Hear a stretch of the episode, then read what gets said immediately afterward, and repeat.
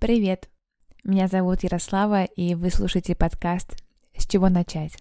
Он о том, каково это быть на старте своего пути, когда может получиться, а может и нет.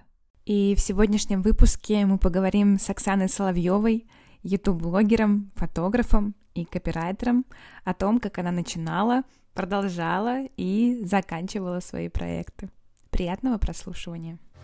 Я буду что, лопухи летом собирать? Появилось у меня ощущение, что нужно идти дальше.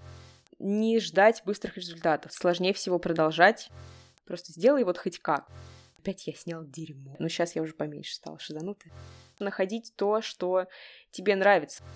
Оксана, привет. Привет, Ярослава. Я давно слежу за тобой, уже с 2013 года. Это уже почти 10 лет. Не всегда, конечно, регулярно, но стабильно. Я примерно понимаю, что происходит там в твоей жизни. И последнее, что я помню, ты закончила журфак, ты была куратором у меня в школе журналистики, а, ты вела у меня лекцию по блогингу в универе. Офигеть. И да, и сейчас ты в Питере. Вот э, первый, первый вопрос. Что ты там делаешь? Делаешь и почему ты поехала в Питер? Я переехала в Питер, когда поступила в магистратуру. И, собственно, у меня не было цели переехать именно в Питер. Просто так совпало как-то что я нашла удобную для себя магистрскую программу, которая не повторяла бы мою программу бакалавриата. Но я искала чего-то другого, не того, что я уже слышала. И mm-hmm. если в моем родном университете, в бакалавриате в Саратове, у нас все было про то, что хе-хей, надо быть классным, раскрепощенным чуваком, нужно везде участвовать. У! Mm-hmm. То когда я приехала в СПБГУ, там было все больше про научную весну, то есть там не было студ весны, была научная весна. И я приехала писать магистрскую программу, и, короче, у меня было очень много открытий, связанных вот именно с этой академической какой-то стороной жизни. Mm-hmm. Моя подружка была мне репетитором по науке, я ее так называла, потому что она умела писать там всякие дипломы и прочее, а я, несмотря на то, что я тоже писала диплом, как бы все было хорошо, я его там написала отлично сама, но для меня было очень сложно перестроиться с какого-то легкого языка, такого, знаешь, журналистского, на научной, когда нужно было писать, что является, там, mm-hmm. то все, пятое, десятое, я думала, блин, я не понимаю, у меня просто мозг э, взрывался. Но ты э, думала там найти какую-то работу, устроиться, вот пойти в найм э, по профессии, быть журналистом? В Питере именно. Да, я сразу вышла на работу еще до университета, и это меня, наверное, как-то спасло, поддержало, потому что я переехала немножко как-то криво. Короче, я перепутала даты заселения и приехала на месяц раньше. И я помню, как я шла по раскаленному Невскому с чемоданом, и всегда же говорят, о, в Питере так холодно, а я иду просто, э, с меня пот течет ручьями, у меня тяжелый чемодан, от асфальта на меня отражается солнце, короче, нигде нет тени. Я доезжаю с этим чемоданом до приемной комиссии, и мне говорят, девушка, вы пришли слишком рано, общежитие будет только через месяц. Mm-hmm. И я немножко офигела в тот момент, и плюс у меня, видимо, пошел ну, как знаешь, э, у переезда есть этапы, и типа есть этап эйфории, потом этап есть, когда наоборот откат идет. И вот у меня совпало это с тем, что, получается, я приехала, mm-hmm. не пойми, где я живу, то есть э, помогло, что мои родственники меня заселили в квартиру, они уезжали на дачу, и я, короче, жила просто в квартире в другом городе, непонятно, что делаю, то есть нет ни учебы, ничего. И я нашла работу, и тогда сразу стало все получше. То есть я уже знала, какой у меня четкий график, и мне было проще так жить. Ну, ты работала по профессии. Я да? работала вечерним администратором в школе телевидения. Угу. На стыке. Потому что мне надо было совмещать с учебой. Да, и, собственно, как-то всю жизнь я... Всю жизнь. я дальше так работаю на стыке. У меня были периоды, когда я думала, ну вот, типа, я какое-то чмо, я не работаю журналистом по профессии. Потом у меня были периоды, когда я думала, я молодец, наоборот, что я не работаю. Сейчас я думаю, что хорошо все-таки, что я не работаю по профессии, mm-hmm. потому что, ну, в той повестке, которая сейчас есть, я бы, наверное, не смогла работать. Ну и плюс я такой немножко человек, который, типа, приехал Губер, ура! Такая вот новость, это не для меня тоже, знаешь. Я тебя поняла, но ты немножко не увидела, может быть, себя вот именно вот в этой вот сфере, э, потому что там же тоже журналистская карьера, чтобы хорошо там зарабатывать и что-то, какое-то имя иметь, надо прям очень много фигачить, и не всегда это чистая работа, вот, как, как мне кажется. Еще, знаешь, я в какой-то момент поняла, что, наверное, мне не очень хочется существовать в такой парадигме, когда что бы ты ни сделал, это типа все недостаточно, мы всегда в дедлайнах, мы э, бухаем, курим, материмся, там со всеми спим по очереди, все время какой-то цейтнот. С одной стороны, это очень круто, и ты на это подсаживаешься, с другой стороны, как-то это не очень, мне кажется, здраво для психики. И не резонирует, наверное, с тобой какой-то вот с твоим внутренним миром. Ну да, опять же, возможно, это у меня такие негативные установки по поводу профессии, но Угу. Короче, выбрала. Ну, насколько я знаю, у тебя есть сейчас фотопроект парадная, да? Угу. Вот как ты его придумала, почему, то есть ты не устроилась там на какую-то там нормальную работу, а ты пошла это делать э, свой проект. Возможно, тут тоже имеет место быть, что ты вот как-то себя не нащупала вот в этой вот профессии, в сфере журналистики, и ты пошла опять вот на такой настык, но уже на свой, и сделала свой проект. Вот расскажи немножко, как ты его придумала, и как это все Ну, произошло? смотри, а, фотопроект «Парадная» — это коммерческая история, то есть мы снимали просто за деньги, фотографировали портреты людям.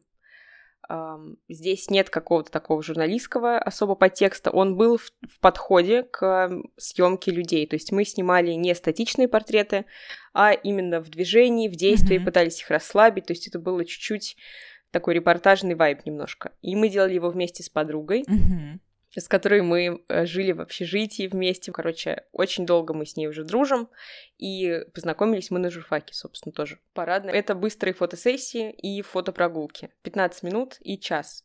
И идею эту просто я увидела у конкурентов и такая, блин, Ирина, может быть, мы сделаем тоже? И мы попробовали. И это очень быстро произошло, то есть я ей написала там ночью, на следующий день мы пошли, сделали тестовые съемки, mm-hmm. у нас все получилось, Дальше мы тут же написали, что, друзья, вот мы ищем клиентов, и дальше уже мы начали придумывать всякие там маркетинговые активности, и потихоньку это начало приобретать какой-то более-менее большой оборот. Mm-hmm. Короче, все больше и больше было структуры какой-то в этом. Но можно сказать, что это что-то среднее между самозанятостью, фрилансом и микро-микро-микро бизнесом, mm-hmm. потому что мы пытались там выстроить процессы, мы пытались сотрудничать еще с ретушерами, а, с фотографами, с блогерами.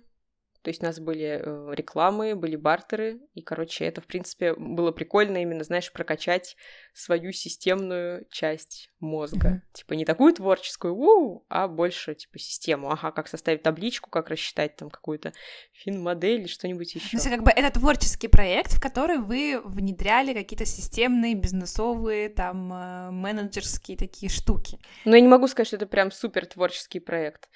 Творческий проект для меня это когда ты делаешь, что ты хочешь. А тут ты фоткаешь на заказ, и это для меня больше коммерческий проект. То есть для тебя это больше работа такая? Да, да, да, конечно, работа, да. Угу. Но она тебе приносит что? Доход, признание, какое-то классное настроение. Почему ты им занимаешься? Спойлер. Спойлер в том, что мы с Ириной сейчас думаем, как объявить о том, что мы закрываем парадную, mm-hmm. потому что кризис, конечно, не очень на самом деле повлиял. Получилось, что мы сделали ее в 2020 году, и кризис пандемии мы прям выстояли хорошо, мы даже делали онлайн-съемки, это было супер вообще, мы поняли, что мы можем все в этом мире, если мы можем продать, э, по сути, воздух онлайн-фотосессии. Но кризис вот 22 года, после 24 mm-hmm. февраля, он прям сильно подкосил, и получилось, что Ирина переехала, еще одна девушка, которая фотографировала, тоже переехала. Я такая просто немножечко, знаешь, прикидываю, где я буду дальше, и стала осваивать еще одну. Ты одна осталась? Ну как, я не могу сказать, что я прям супер одна осталась, потому что мы на связи, и в принципе это все можно было бы делать и одной, потому что есть система, но у меня я поняла, что я не очень себя вижу как фотограф на самом деле. Mm-hmm. Но, естественно, когда я это делала активно, когда я фотографировала и придумывала например, контент или какую-то стратегию, или когда мы вместе там что-то придумывали, как мы дальше будем развиваться. Это было и признание, и деньги, и творчество в том числе, потому что в момент съемки это творчество, конечно. Когда ты видишь человека, угу. ты такой думаешь... Да, фотограф — это же творческая профессия, я считаю. Да, да, тут я согласна. Но э, есть Понимаешь, сейчас я тебе буду очень долго рассказывать про все свое наболевшее. Рассказывай. С одной стороны, это творческая профессия, потому что у тебя есть какая-то творческая задача раскрыть человека или какой-то его образ, например, создать, если он хочет примерить на себя что-то новое. С другой стороны, это в том числе какое-то ремесло, когда ты... Эм, ну, бывает так, что человек, например, четко знает, чего он хочет, клиент, и ты просто, по сути, нажимаешь на кнопку. Или, ну, понятно, что ты выбираешь кадр, ракурс хороший, но это все равно mm-hmm. тут меньше уже творчества. Или, например, когда ты просто фотографируешь в одних и тех же локациях, допустим, на Новый год, и это просто надо отбомбить Новый год, выжить. Шаблон такой. Ну, mm-hmm.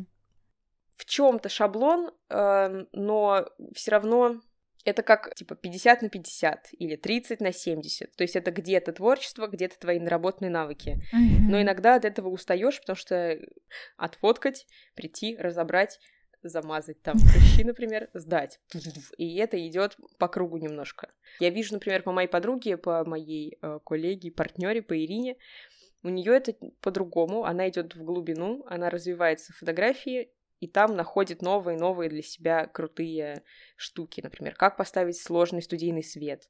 Я для себя такого сейчас не очень вижу. Mm-hmm. Мне больше интересно, наверное, про, про контент, про маркетинг, возможно, про продвижение. То есть мне всегда было очень интересно, как поговорить с клиентом или с подписчиком так, чтобы он понял нашу ценность, про что мы, почему надо идти к нам, какое-то вот создать определенное настроение, атмосферу от бренда, вау, и действительно это получалось. Мы прям очень много вкладывали в эту душу и видели обратную связь тоже, что клиенты нас там сами репостили, оставляли везде отзывы, советовали, у нас очень хорошо работал именно рекомендательный маркетинг. Это было круто, но в какой-то момент, знаешь, э, силы мои иссякли. Возможно, просто Да, ну, то есть ты, получается, его задумала, этот проект, э, больше как э, заработок, правильно? То есть это не было такое, ой, хочу пофоткать, давайте что-нибудь замутим. Это был как вот, ну, типа бизнес. Ну да, да вместе. Мой так вот проект, который будет приносить мне вот деньги, и вы там как бы объединили несколько таких а, сфер, там и творчество, и маркетинг, и бизнес, и с течением вот времени какого-то кризиса ты поняла, что все, он себя изжил, и тебе не так интересно уже вот этим а, заниматься, да? Вот э, как, как, как ты mm-hmm. это нащупала, вот то, что, блин, все, что-то я не хочу больше замазывать прыщи. Э, ну, смотри, очень мне было сложно, и мне до сих пор сложно. Мы еще пока не объявили о том, что это конец, это конец, друзья. Потому что пока не можем себе до конца в этом признаться. Есть, естественно, фома, что, блин, а сейчас я закрою, а потом что, я останусь где-то в канаве? Я буду что, лопухи летом собирать, mm-hmm. чтобы прокормиться? Ну, какие-то такие штуки тоже есть, но я понимаю, что нет, этого не будет. Это просто у меня тараканы в голове, например, что-то говорят. То есть уже практика показала, что если я не только снимаю, mm-hmm. я могу как-то еще заработать там на тех же текстах, допустим. Ну как, я просто стала чувствовать, что в какой-то момент я устала, или, например, что прихожу там после съемки, а у меня нет сил. Не в радость, в общем. Ну, знаешь как, в радость, но очень мало сил потом остается. И это проблема сейчас не в клиентах, не... Проблема, я думаю, во мне лично, что я вот для себя так выстроила систему, что очень много, например, сил тратила во время съемки, и, допустим, потом не успевала восстановиться. Или там, что, ну, допустим, занижала цены и не могла придумать, как сделать их выше, чтобы опять же, был какой-то баланс между тем, что я трачу, и тем, что я получаю. Вот. Просто я помню, такие моменты были, особенно вот после пандемии, когда мы супер сильно испугались, что вот, знаешь, все, теперь мы будем сидеть на карантине, и больше никогда не будет никаких съемок. И когда летом этот карантин потихоньку стали снимать, и в Питер стали приезжать туристы, и просто люди стали гулять по улицам, наконец, мы очень много брали съемок, просто очень много. Допустим, могло быть у меня 10 съемок подряд. Я во время съемки очень много говорю с людьми, типа, ты классный, ты офигенный, ты очень красивый, о, супер сейчас, отличный кадр, м-м, посмотри, как тебя, ты супер. И люди начинают расслабляться, типа, фух, а еще во время Съемки иногда некоторые, знаешь, чувствуют себя скованно, особенно когда мы снимаем на улице, если... И все такие, блин, на меня смотрят, я должен позировать, я не знаю, как встать. И я специально начинаю прям очень громко прям орать на всю улицу. Ты супер! И они такие, о, ладно, это сумасшедшая фотограф орет, я могу расслабиться и как-то встать тоже. Типа, ладно, все палят на нее, но не на меня. И это тоже работает, что люди расслабляются. И, конечно, это прикольно, это фан, вообще отличное впечатление. Но когда это 10 съемок подряд, то есть я... Это приходила... очень энергозатратно, это кошмар. Да, э, у меня там срывался голос, я приходила, потом просто отрубалась, и мне надо было поспать какое-то время. Ну, вот я считаю, что здесь проблема именно во мне, что я не смогла нащупать баланс, мне кажется. Слушай, вот, а вот э, ты, получается, так, ну, ты отдавалась этому проекту очень э, много, и он тебе приносил э, желаемый какой-то доход. Если все-таки это была работа, значит, тут имеет место э, вопрос финансов. То есть ты как держишься за этот заработок? Он э, какой у тебя? Дуть вошел в чат. Да, он приносил мне доход. Я не могу сказать, что прям супер какой бы я хотела, в среднем это было от 20 до 50 тысяч в месяц. Но это как моя была офисная работа, собственно. Потому что я уходила из офиса, когда мне была зарплата что-то 45, что ли, тысяч. И я такая, слишком много плачу я и устаю, и я пошла. Пока. Дальше, типа, стала работать уже на себя вместе вот с подругой. А, мы просто делили съемки, и зарплата была, типа, сдельная. Сколько ты снял, столько ты и получил. Мне хотелось, конечно, больше, и я пыжила как могла изо всех своих собачьих сил. И иногда это получалось, в смысле получалось больше, но я очень сильно уставала потом. И это, собственно, основной сейчас э, вопрос, с чем я работаю, чтобы, знаешь, брать больше, но не упахиваться. Мне кажется, это вообще такая Блин, сложная задача, особенно если ты ведешь э, свой какой-то проект, то есть ты не от кого-то зависишь в найме работаешь, а ты сам зависишь от себя. И тебе кажется, что вот чем больше ты сейчас своих силенных приложишь, тем больше ты заработаешь. Но так бывает не всегда. То есть, может быть, даже фактор э, денежный тоже оказал такое влияние на тебя, что ты вот сейчас думаешь э, закрывать этот вот проект. То есть у тебя как-то, может быть, не, не всегда вот это денежное денежной именно мотивации тебе хватало? Как думаешь? Я думаю, да. Э, но при этом, знаешь, у меня такое сейчас ощущение, что в 22 году очень много у меня в жизни начало меняться. Mm-hmm. Я себя чувствую как ракета, от которой отваливаются какие-то детали, которые, знаешь, взлетает и так и все начинает отваливаться. Не знаю, хорошо это или плохо, по-разному бывает, но пока так, просто я это принимаю, что вот в какой-то момент появилось у меня ощущение, что нужно идти mm-hmm. дальше. Собственно, это ощущение совпало с ощущением моей подруги, которая тоже в этом проекте занята.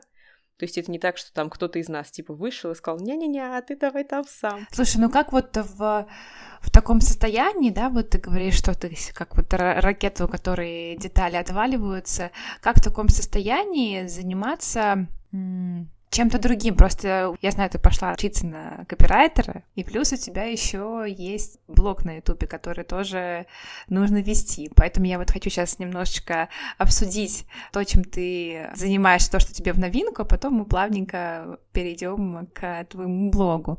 Вот, то есть ты, получается, у тебя фотопроект, он переживает какие-то определенные кризисные моменты и ты решаешь пойти учиться на копирайтера. Вот, и мне интересно, как тут ты смогла себя вообще ну, понять, вот я хочу вот пойти в копирайтинг.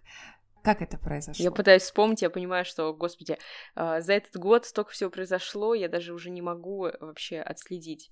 Мне кажется, это в какой-то момент э, стал как такой прыжок, типа, окей, тут немножко больно, давайте я попробую что-то новое, и там мне будет, возможно, не так больно. Типа, тут я не знаю, что решать, как я буду дальше жить, не совсем понятно, вообще мир меняется, Россия трансформируется, что происходит? Слушай, это вообще странно. То есть, наоборот, когда люди идут в новое, они боятся, что тут вот мне привычно и знакомо, и, и тут безопасно, а в новом наоборот. Но у тебя такого не было. Тебе казалось, что в новом тебе будет лучше. Я правильно понимаю? Э, ну да, у меня, наверное, есть такие штучки, что, ой, слишком сложно, попробуем сбежать во что-то новое. Типа новый проект — это огонь. Потому что, я думаю, так, это, во-первых, была возможность отвлечься, во-вторых, это была возможность диверсификации своих навыков. Типа, хорошо, на всякий случай я еще попробую освоить дополнительную специальность. и посмотреть, как там. Ну и плюс это тоже связано в каком-то смысле с творчеством, что надо что-то придумать, из чего-то создать. Мне нравятся такие созидательные процессы, поэтому все как-то так совпало. То есть это для тебя также, да, 50 на 50 творчество и работа, возможность заработать, э, выйти на определенный доход? Или, или ты выделяешь здесь какую-то часть все-таки больше? Mm, это 80 на 20. Принцип Паретта. Это 80% работы и 20% творчества, мне кажется, так. Э, я это сейчас воспринимаю удивительным образом, намного проще.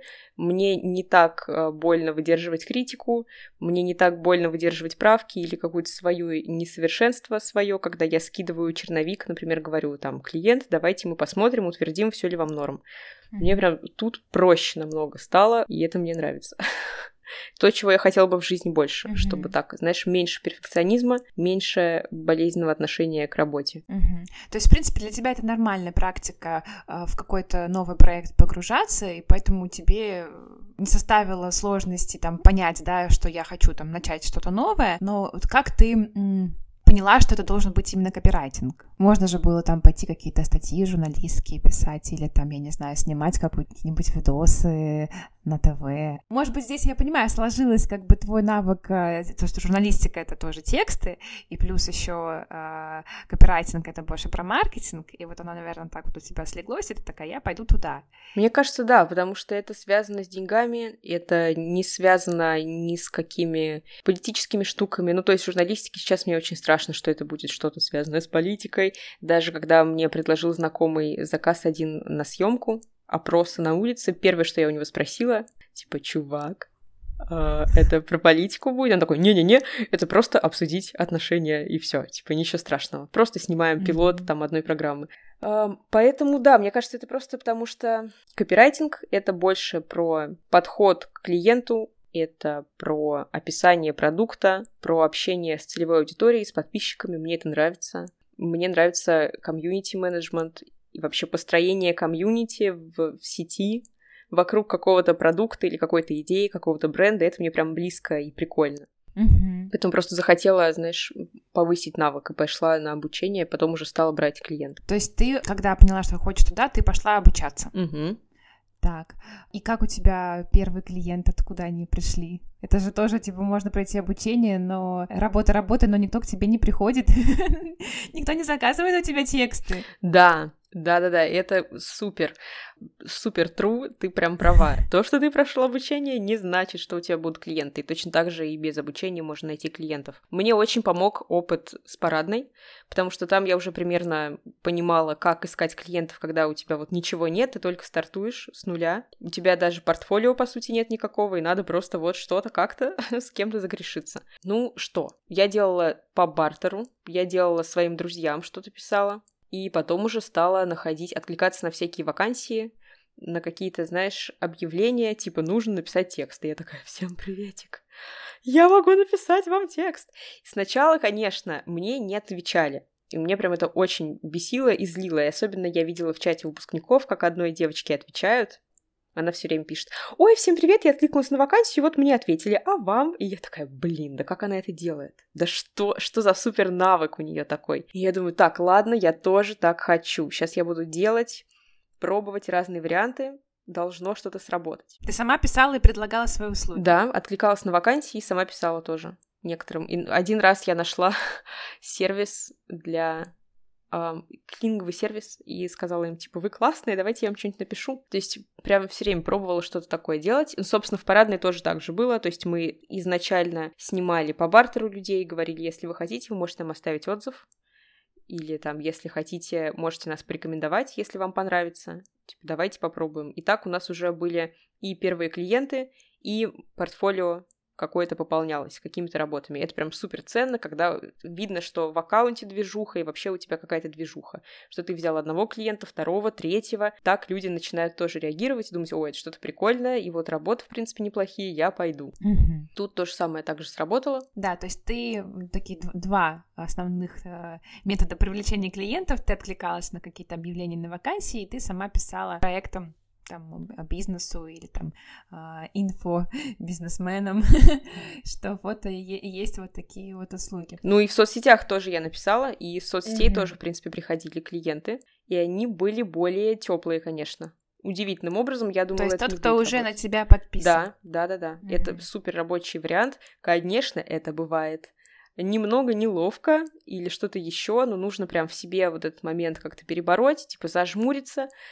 хоть как написать пост, хоть какую-то выложить сторис и просто, знаешь, mm-hmm выдохнуть, отправить, опубликовать и дальше посмотреть, какая будет реакция. Слушай, вот а, я просто думаю о том, что когда человек, например, выбирает обучение, да, вот ты выбрала копирайтинг, и вроде как тебе тоже нравится этим заниматься, и ты все равно думаешь, что, что да, окей, мне нравится, но еще мне может принести это вот такой-то, например, доход, то есть я смогу столько-то на этом заработать.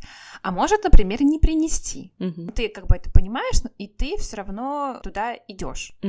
А есть люди, которые которые, например, думают, ну, блин, это никому вообще не надо, я ничего не добьюсь, у меня ничего не получится, на доход я на определенный не выйду. И люди к тебе не приходят на съемки, там, не заказывают mm-hmm. у тебя тексты и так далее. Вот э, как ты, как ты думаешь, вот в такой ситуации, когда тебе вроде как э, нравится и вроде как вроде что-то получается, но люди к тебе не идут, вот что делать? Крутой вопрос. Мне прям очень это интересная тема. Я думаю, что нужно шевелиться активнее. Сори, это болезненный ответ. Ну, больно прям это правда слышать.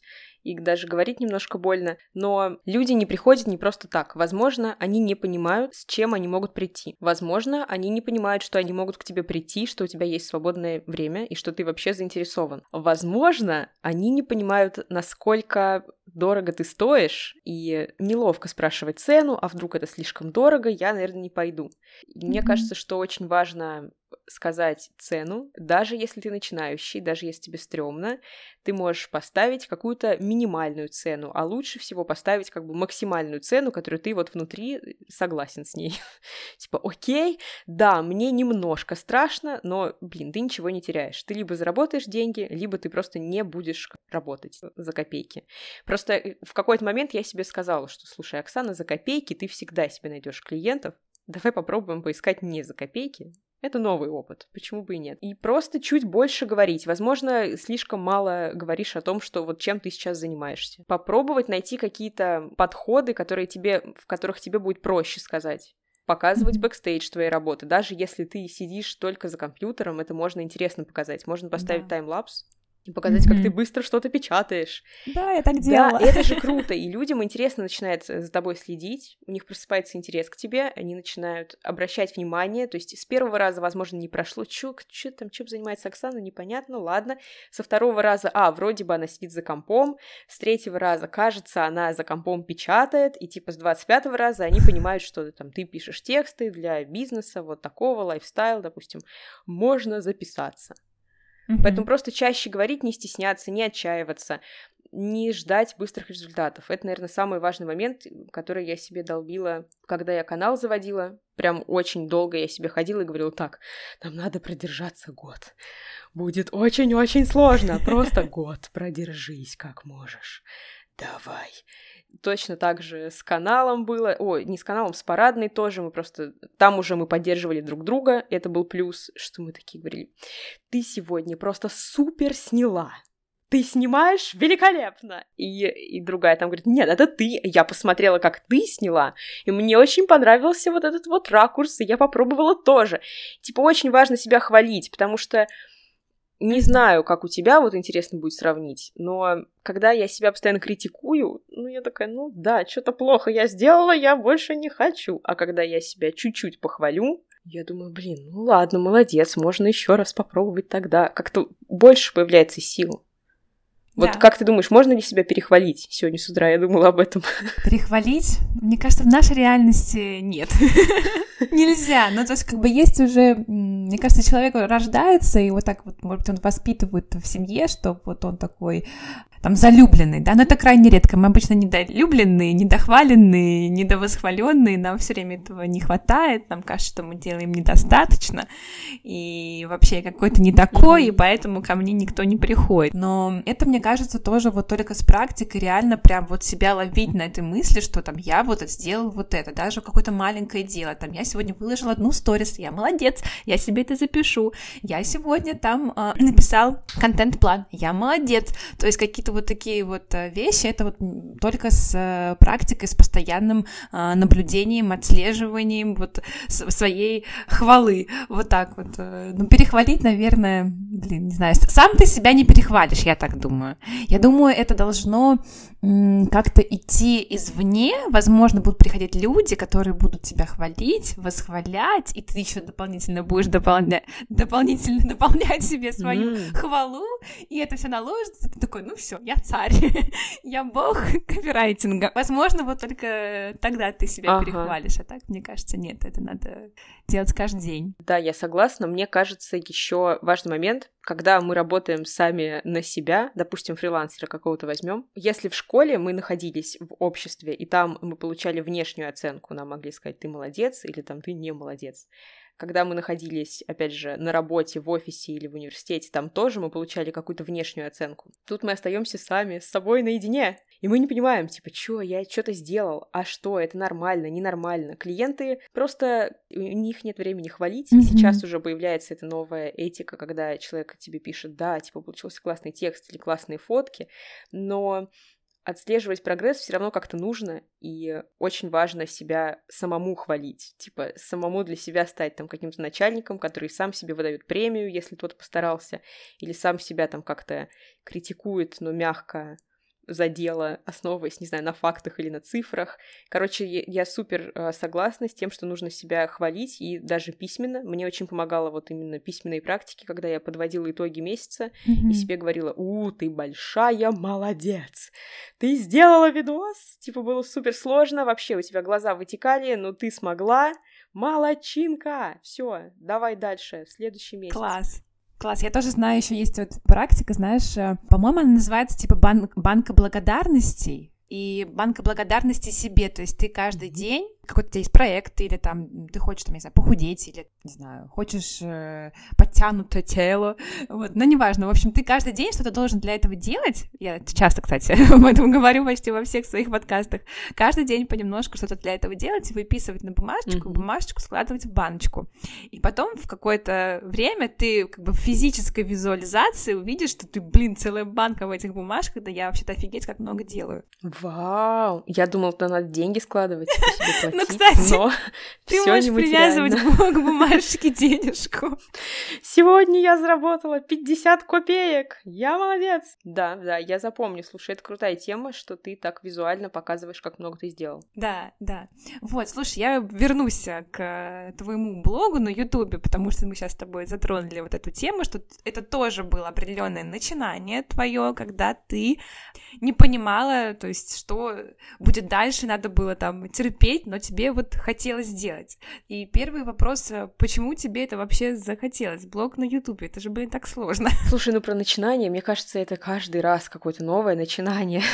типа, это иллюзия, что начать сложно. Мне кажется, сложнее всего продолжать. Ну, вот с блогом, если честно, сто процентов. Это каждый раз ты такой, ну ладно, хорошо, все, я начну, я сделаю, о, молодец.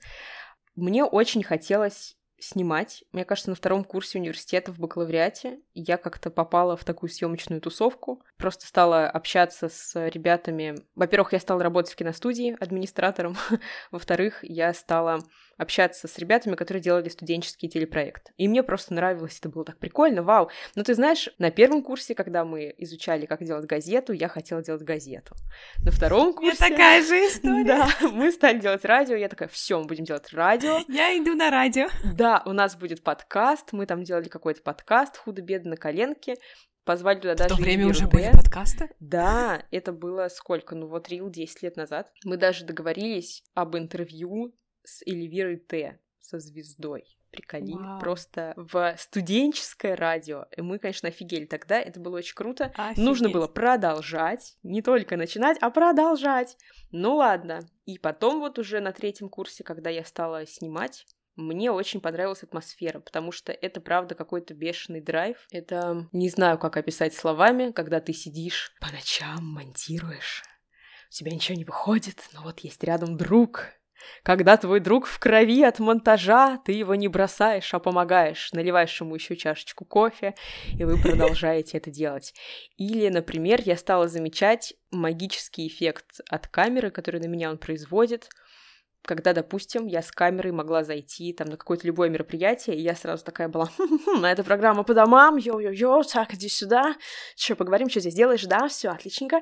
У меня такой был немножко вайп MTV, и мне прям это супер нравилось. Слушай, да, это какое-то, ну, призвание немножечко такое, типа, я классный, смотрите на меня, я с камерой, есть, было такое, типа, я крутая. Да, это было ощущение, что, ну, знаешь как, когда вот просто идешь по улице, танцуешь, это круто. Ты такой слушаешь музыку, все огонь. И в целом ты знаешь, что на тебя все смотрят как на сумасшедшую, и даже могут подойти ко мне. Вот даже подходили часто гопники какие-то, и типа что-то задирали меня, что вот я иду как-то себя очень веду вызывающе. Но когда ты с камерой, у тебя есть повод, и оправдание вести себя вызывающе или как-то там немножечко сумасшедшая, экстра и так далее. Это типа такая игра, и, и что ты мне сделаешь, гопник? Ха-ха-ха, да ты не посмеешь подойти ко мне. Mm-hmm. Такой сразу чуть-чуть, хм, у тебя больше власти, что ли, какой-то. Реально, это что-то... Свободы, наверное, даже больше, да? Ну да, какое-то классное ощущение сразу, что ты вот что-то там делаешь, придумываешь, это офигенно. У тебя есть повод. Так. Вот, и это мне очень-очень нравилось, когда я переехала в Питер. Мне такого не хватало. И я попробовала сделать канал, передачу про молодежную культуру. Это был мой дипломный проект. Mm-hmm. И вот я делала-делала, но я делала очень медленно. Типа я могла один ролик делать полгода. Это очень много, потому что я от себя очень много требовала типа ты должен сейчас просто снять великолепный ролик с каким-то фееричным монтажом, с какой-то графикой, хотя я не умела делать графику. Оскар. Да, типа, блин, это должно быть очень классно.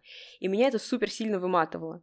То есть, наверное, тоже такой совет себе в прошлом, Оксана, просто сделай вот хоть как. Вот как сейчас можешь, так сделай. Доведи до конца, типа выдержи это и иди дальше. Дальше ты сделаешь чуть лучше. И типа потихоньку ты будешь делать все лучше и лучше. Но мне тогда прям надо было, вот, знаешь, чтобы все было супер-дупер-пупер. Ну, перфекционизм, он очень тормозит. Да. Тебе хочется сразу все сделать идеально. Ну, блин, ну кто сразу, я не знаю, там, пошел и станцевал партию Лебединого озера? Или, ну, такого не бывает. Но мы хотим все равно, хотим все равно идеально. Да, и это какой-то такой голос в голове или в груди щемит прям аж больно. Эм, короче, это очень-очень тяжело выдерживать свою собственную критику, когда вроде как все хорошо вокруг, а ты думаешь, ну блин, опять я снял дерьмо. Это какое-то дерьмо. Думаешь, зачем тогда я это делаю? Зачем я себя так мучаю постоянной критикой, типа непонятно. И, короче, я канал вела-вела, что-то полтора года, mm-hmm. мне кажется, у меня там вышло несколько роликов, и я решила, что все, я больше не могу, пора заканчивать. Через какое-то время я себя стала ловить на мысли, что вот я иду по улице и вижу прикольного человека, и я думаю, как его снять с разных ракурсов, типа, а вот так, можно сяк. И в какой-то момент я поняла, что я хочу опять канал, очень мне хочется канал. И думаю, ну ладно, хорошо, все, заведу канал. Но там уже я себе сказала, что все, давай мы будем вот как можем снимать. И я себе делала очень много всяких поддерживающих ритуалов, которые мне помогали не слиться.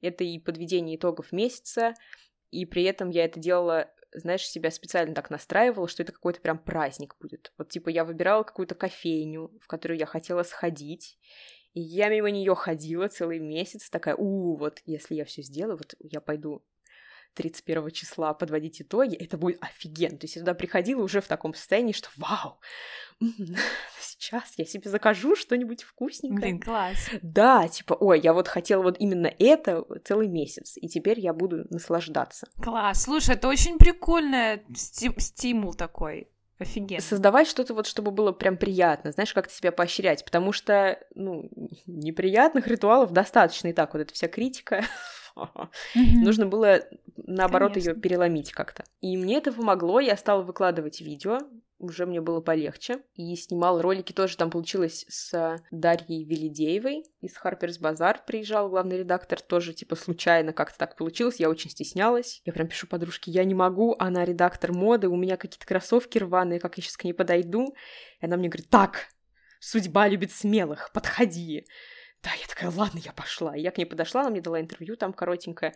Потом было прикольно, когда у меня выстрелил первый ролик, и я офигела, потому что я сняла видео про то, как американка переехала в Россию и как она тут живет. О, я помню это видео на Ютубе. Она еще до сих пор есть. Да, да. И в какой-то момент я смотрю, 300 просмотров. Ну, типа, 300 просмотров. Думаю, ну, 300, 300, ладно. Потом, типа, 500, потом 1000, потом 3000. Так что, что, что? Потом там 20 тысяч. И чем больше было просмотров, тем больше стали писать какие-то странные комментарии. Я вообще не могла понять. Сначала я очень расстраивалась из-за этого, что я реально не могла дуплить. Почему? Типа, я же сняла такой милый позитивный видос. Но мне писали, ну, типа, эти пиндосы. Я такая, что? Типа, друзья, не поняла. Стоп, стоп, стоп. И я увидела, что на Ютубе там можно посмотреть, с какого ролика переходит на твое видео, и там было типа много про Соловьева, что-то такое. Я думаю, а, ну ладно, понятно, просто залетела. Потом стали выстреливать ролики про мой переезд в Питер.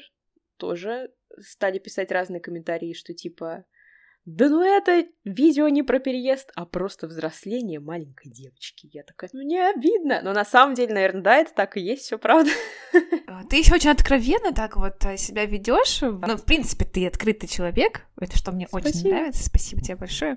Не закрывайся, пожалуйста. Из последних сил. А, ты в а, блоге у себя на Ютубе, просто немножко такую отсылочку нашим слушателям, говоришь такие вещи, типа, я там считаю себя бедной, я считаю себя там некрасивой, у меня есть вот такие-то проблемы, я вот тут вот много плачу, то есть ты очень открытый, и, видимо, вот и переезд тоже, он такой очень, а, ну, интимный, наверное, такой виден, не все вот это вот могут, у всех же всегда все прекрасно, хорошо, я вообще такой вот веселый, у меня все круто, а вот именно подноготную каких-то вещей не показывают, и потом ты еще получаешь такие комментарии, типа, это не про переезд, это ты просто взрослеешь, девчонка. Блин, как ты это вообще вот, ну, вывозишь? это же тяжело, это действительно обидно, но, ты, но тебя это не останавливает, и ты все равно продолжаешь снимать эти видео на Ютубе. Почему? Ну смотри, про американку мне было реально обидно, потому что я не поняла, это был первый момент. Потом я поняла, что люди пишут в основном про себя. Mm-hmm. Это очень удивительно, даже сейчас, когда ты мне сказала, я всегда так, о, типа,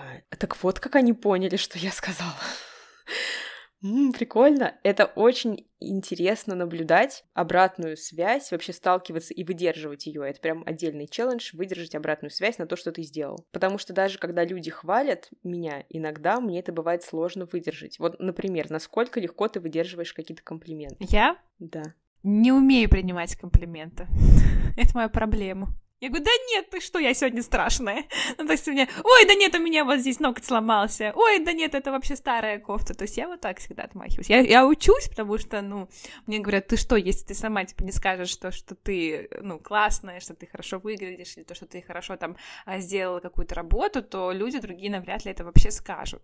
А я как-то, ну, ой, да нет, ну что, не стоит, нет, нет, нет, нет, нет, это вообще все не про меня, и хата не моя. Вот, ну, я, я вот не умею, но я ну, учусь. Ну, как ты это чувствуешь? Ты стесняешься или что? Ну да, я как-то закрываюсь, я стесняюсь, защемляюсь. Да, стеснение сто процентов. И еще, возможно, я не верю. Типа, мне кажется, что это все неправду говорят. Вот. Это недоверие такое. Угу.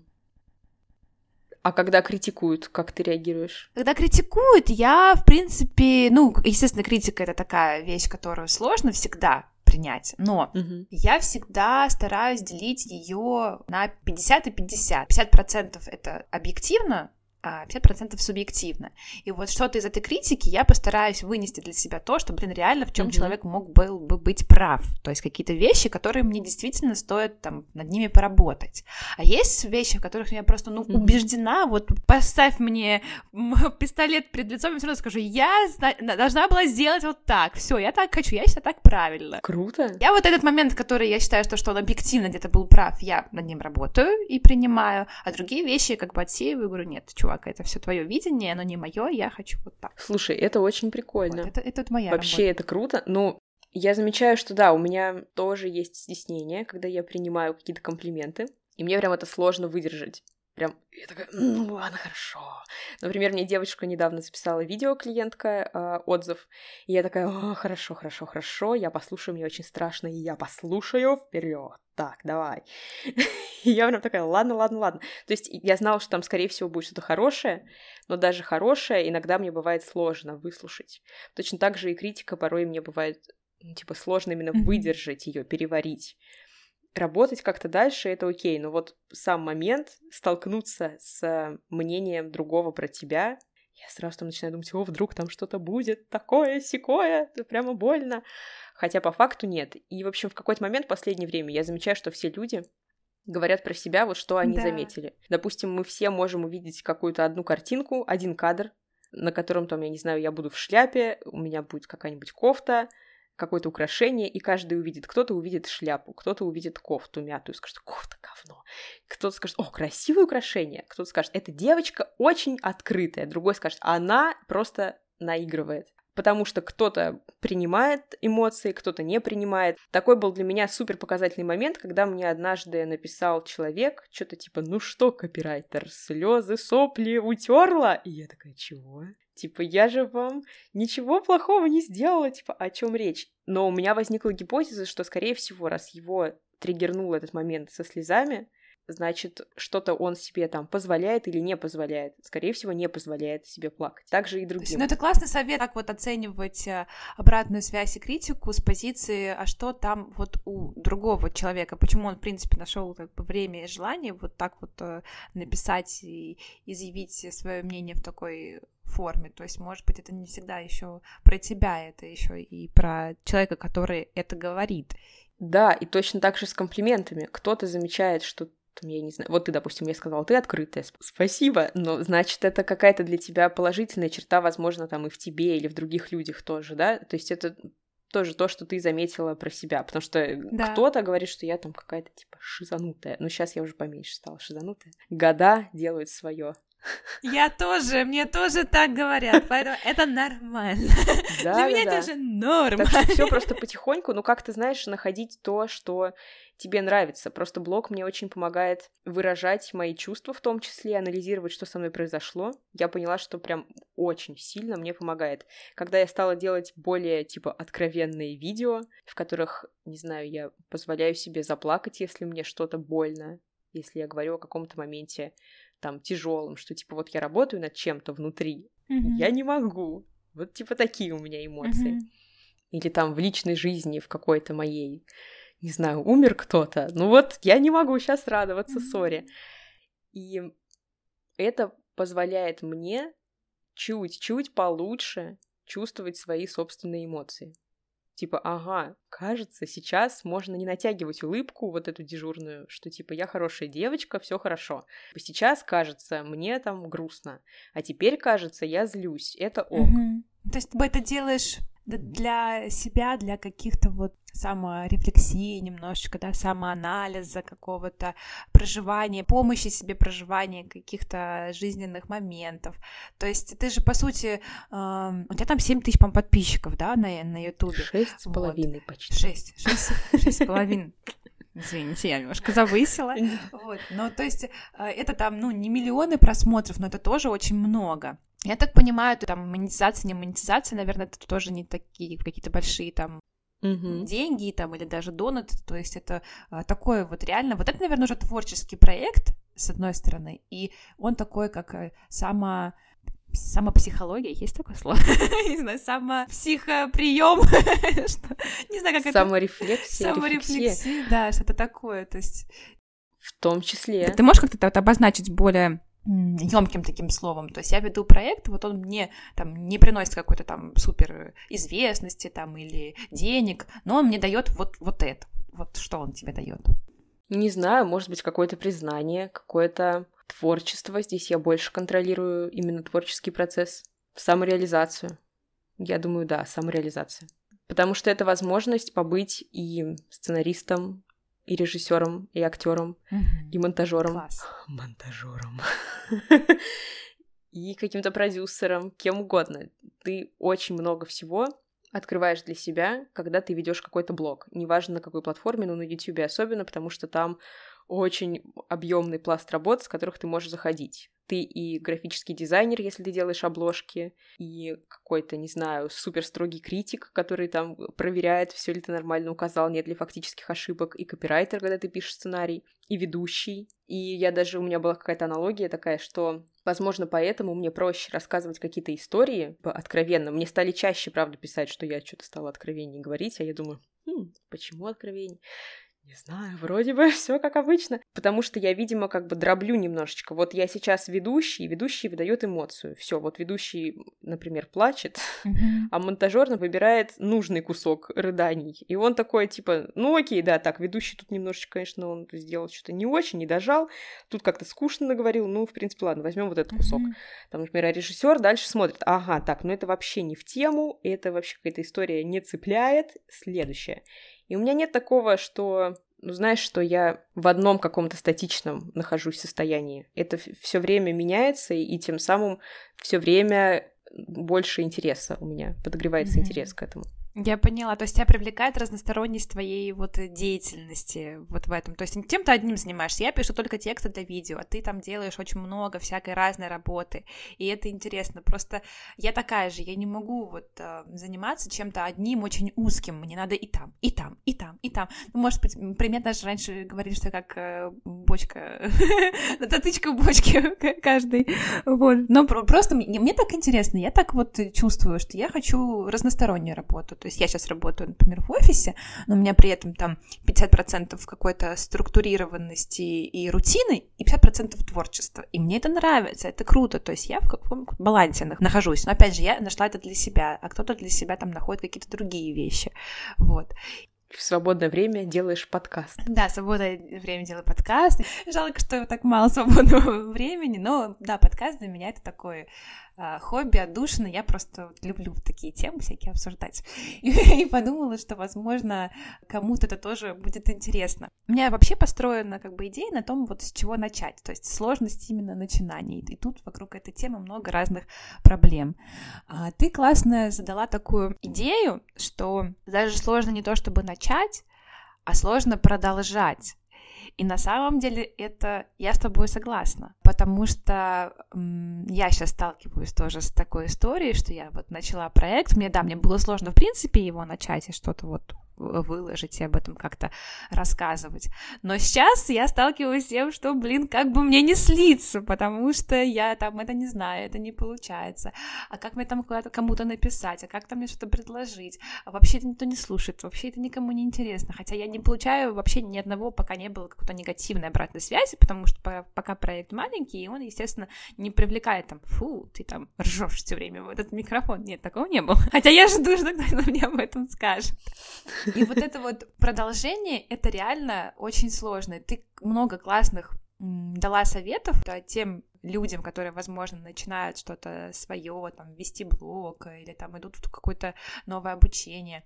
Могла бы ты еще раз вот немножечко так вот подытожить на фоне вот всей своего опыта и начинания там YouTube-канала, и фотопроекта парадная, и копирайтинга, каких-то журналистских, э, журналистского опыта, эм, что бы ты могла вот посоветовать людям, которые только начинают или пока еще не начали, но хотят начать, но никак вот не решаться. Вот что бы ты им посоветовала? То есть они еще не, не попробовали, но хотят. Да, они вот думают, прикольно попробовать, я хочу, но вот никак не могу.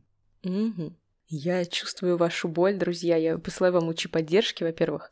Во-вторых, я думаю, что стоит попробовать начать с чего-то маленького и себя за это похвалить, сказать, что, блин, я молодец, вот я уже сделал окей, мне сложно садиться за монтаж, я могу 30 минут в день помонтировать. Я сейчас экспериментирую с этим, что вот просто 30 минут в день я помонтировала, уже молочинка, все. Я уже не стою на месте, я уже чуть-чуть делаю. Точно так же можно и в новом деле разбить на какие-то маленькие детали. А вот знаете, был тоже у меня такой недавно момент. Я попробовала взять и расписать ситуацию, в которой я типа нахожусь, жизненную, и на стене расклеить стикеры. Мои преимущества, что у меня сейчас... А, мои активы я написала. Типа, у меня есть камера, у меня есть микрофон, у меня там есть навык съемки фото, навык съемки видео, типа тексты, друзья по всему миру. Ну, короче, вот все, что у меня было, я прям вспомнила и расписала. И мои ограничения.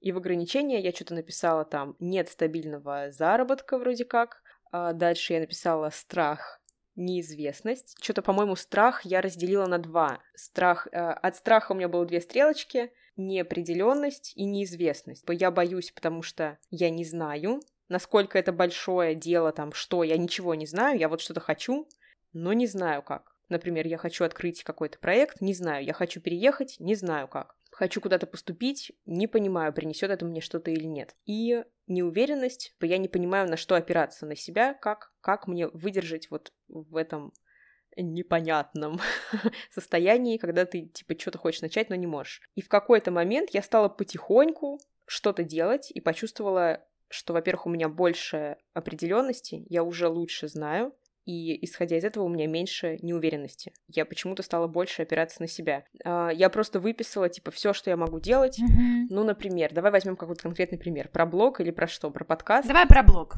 Ну, про блог. Допустим, хочу начать блог на YouTube, не знаю как. А с чего бы я начала?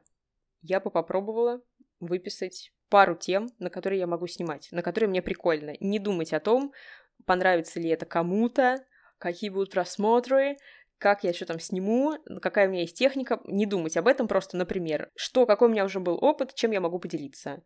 Вот, допустим, я знаю, как находить клиентов на фрилансе, я могу рассказать об этом. Окей, не думаем о том, что я не супер экспертен, потому что, друзья, важный момент. Кто-то, допустим, как и вы, только хочет начать искать клиентов на фрилансе, а вы уже нашли 10 клиентов а человек еще нашел пока ноль, он только хочет начать. И ваш опыт, вот эти 10 клиентов, ему очень помогут. Так что расскажите о том, как вы их нашли. Рил, это поможет. Дальше, следующий момент. Вот типа вы выписали несколько тем. После этого вы можете попробовать выбрать одну тему, допустим, мы берем вот этих клиентов на фрилансе, и дальше мы выписываем тезисно, про что мы могли бы рассказать. Как именно найти клиентов на фрилансе. Не знаю, определиться с ценой, определиться с продуктом, кто ты такой, написать вот тому-то и тому-то. Все, окей, у вас уже готов примерный сценарий ролика. В следующий день вы можете попробовать сесть и вот как есть поставить свой телефончик напротив окна, чтобы был хороший ровный свет, и записать как есть и уже у вас будет не ноль видео, а одно видео в работе в монтаже. И дальше вы можете его хоть как вообще смонтировать, главное, чтобы доделать. И все, вуаля, у вас уже есть одно видео. Дальше уже будет чуть попроще, потому что вы можете повторять по этому же алгоритму. И потом чуть-чуть усложнять. Например, окей, я научился записывать у окна видео напротив окна, да, с таким естественным освещением. Я попробую сейчас записать, не знаю, с кольцевой лампой. Короче, идем чуть-чуть на усложнение и себя поддерживаем. То есть постоянно. маленькими такими, да, да. шажочками. Потихоньку. Делаем хоть как-нибудь, потихонечку, но делаем и поддерживаем себя при этом. Да, да, да. Точно так Это же. Это вот в любую сферу. Да, с подкастом, например. Э, я тебя очень понимаю, вот эти все моменты, что типа, а как я кому-то напишу, а как я смонтирую получше, а как я улучшу звук, бла-бла-бла. Очень много тем, которые хочется сразу осветить. Особенно еще, когда начинаешь себя, я не знаю, там с кем-нибудь сравнивать, а как мне сделать так, чтобы, не знаю, они оставляли звездочки мне в Apple подкастах, друзья, оставьте, пожалуйста, звездочки Ярославе в Apple подкастах. Это очень важно реально для продвижения. И типа кажется, что это очень много всего, и это сильно фрустрирует, но можно сосредоточиться на чем-то одном. А сейчас я попробую написать пять писем потенциальным гостям или там рекламодателям, вот хоть как, вот просто, вот как смогу. На пятое письмо уже будет получаться лучше. Рил. И точно так же было, когда я писала всем как копирайтер, типа, привет, я копирайтер, я откликаюсь на ваше задание. Сначала я писала как-то очень криво, несмотря на то, что я окончила журфак, э, магистратуру, аспирантуру не закончила, но все равно в первые разы, блин, будет первый блин комом, ничего страшного. Mm-hmm. Потом уже лучше и лучше.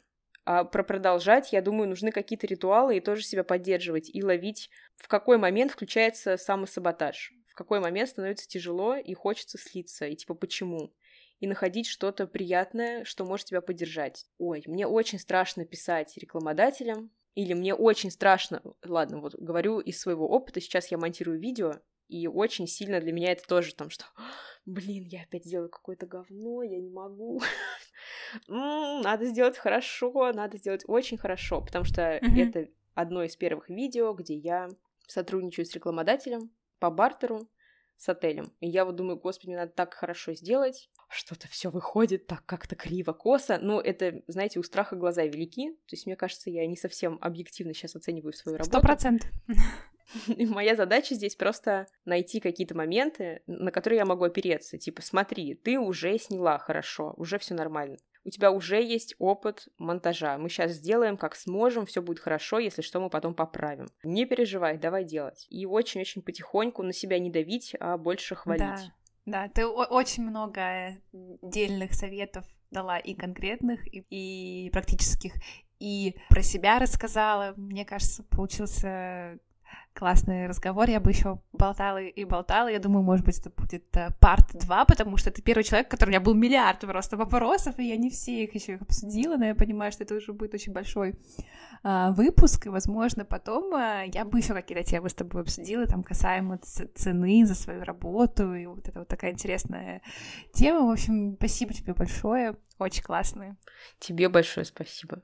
Спасибо, спасибо. Так, что, давайте, наверное, скажем сейчас здесь себя пересилим немножко. Во-первых, попросим оценки на подкаст. Это очень важно, друзья. Если вы слушаете на Яндекс Музыке, поставьте там лайк. Если вы слушаете в Apple подкастах, поставьте, пожалуйста, любой комментарий. Вы можете написать, например, «Привет», и это уже будет полезно, потому что когда записываешь в не... Знаете, как, по-моему, у Цветаева или у Ахматова есть письмо в неизвестность, письмо в беспредельность, письмо в пустоту.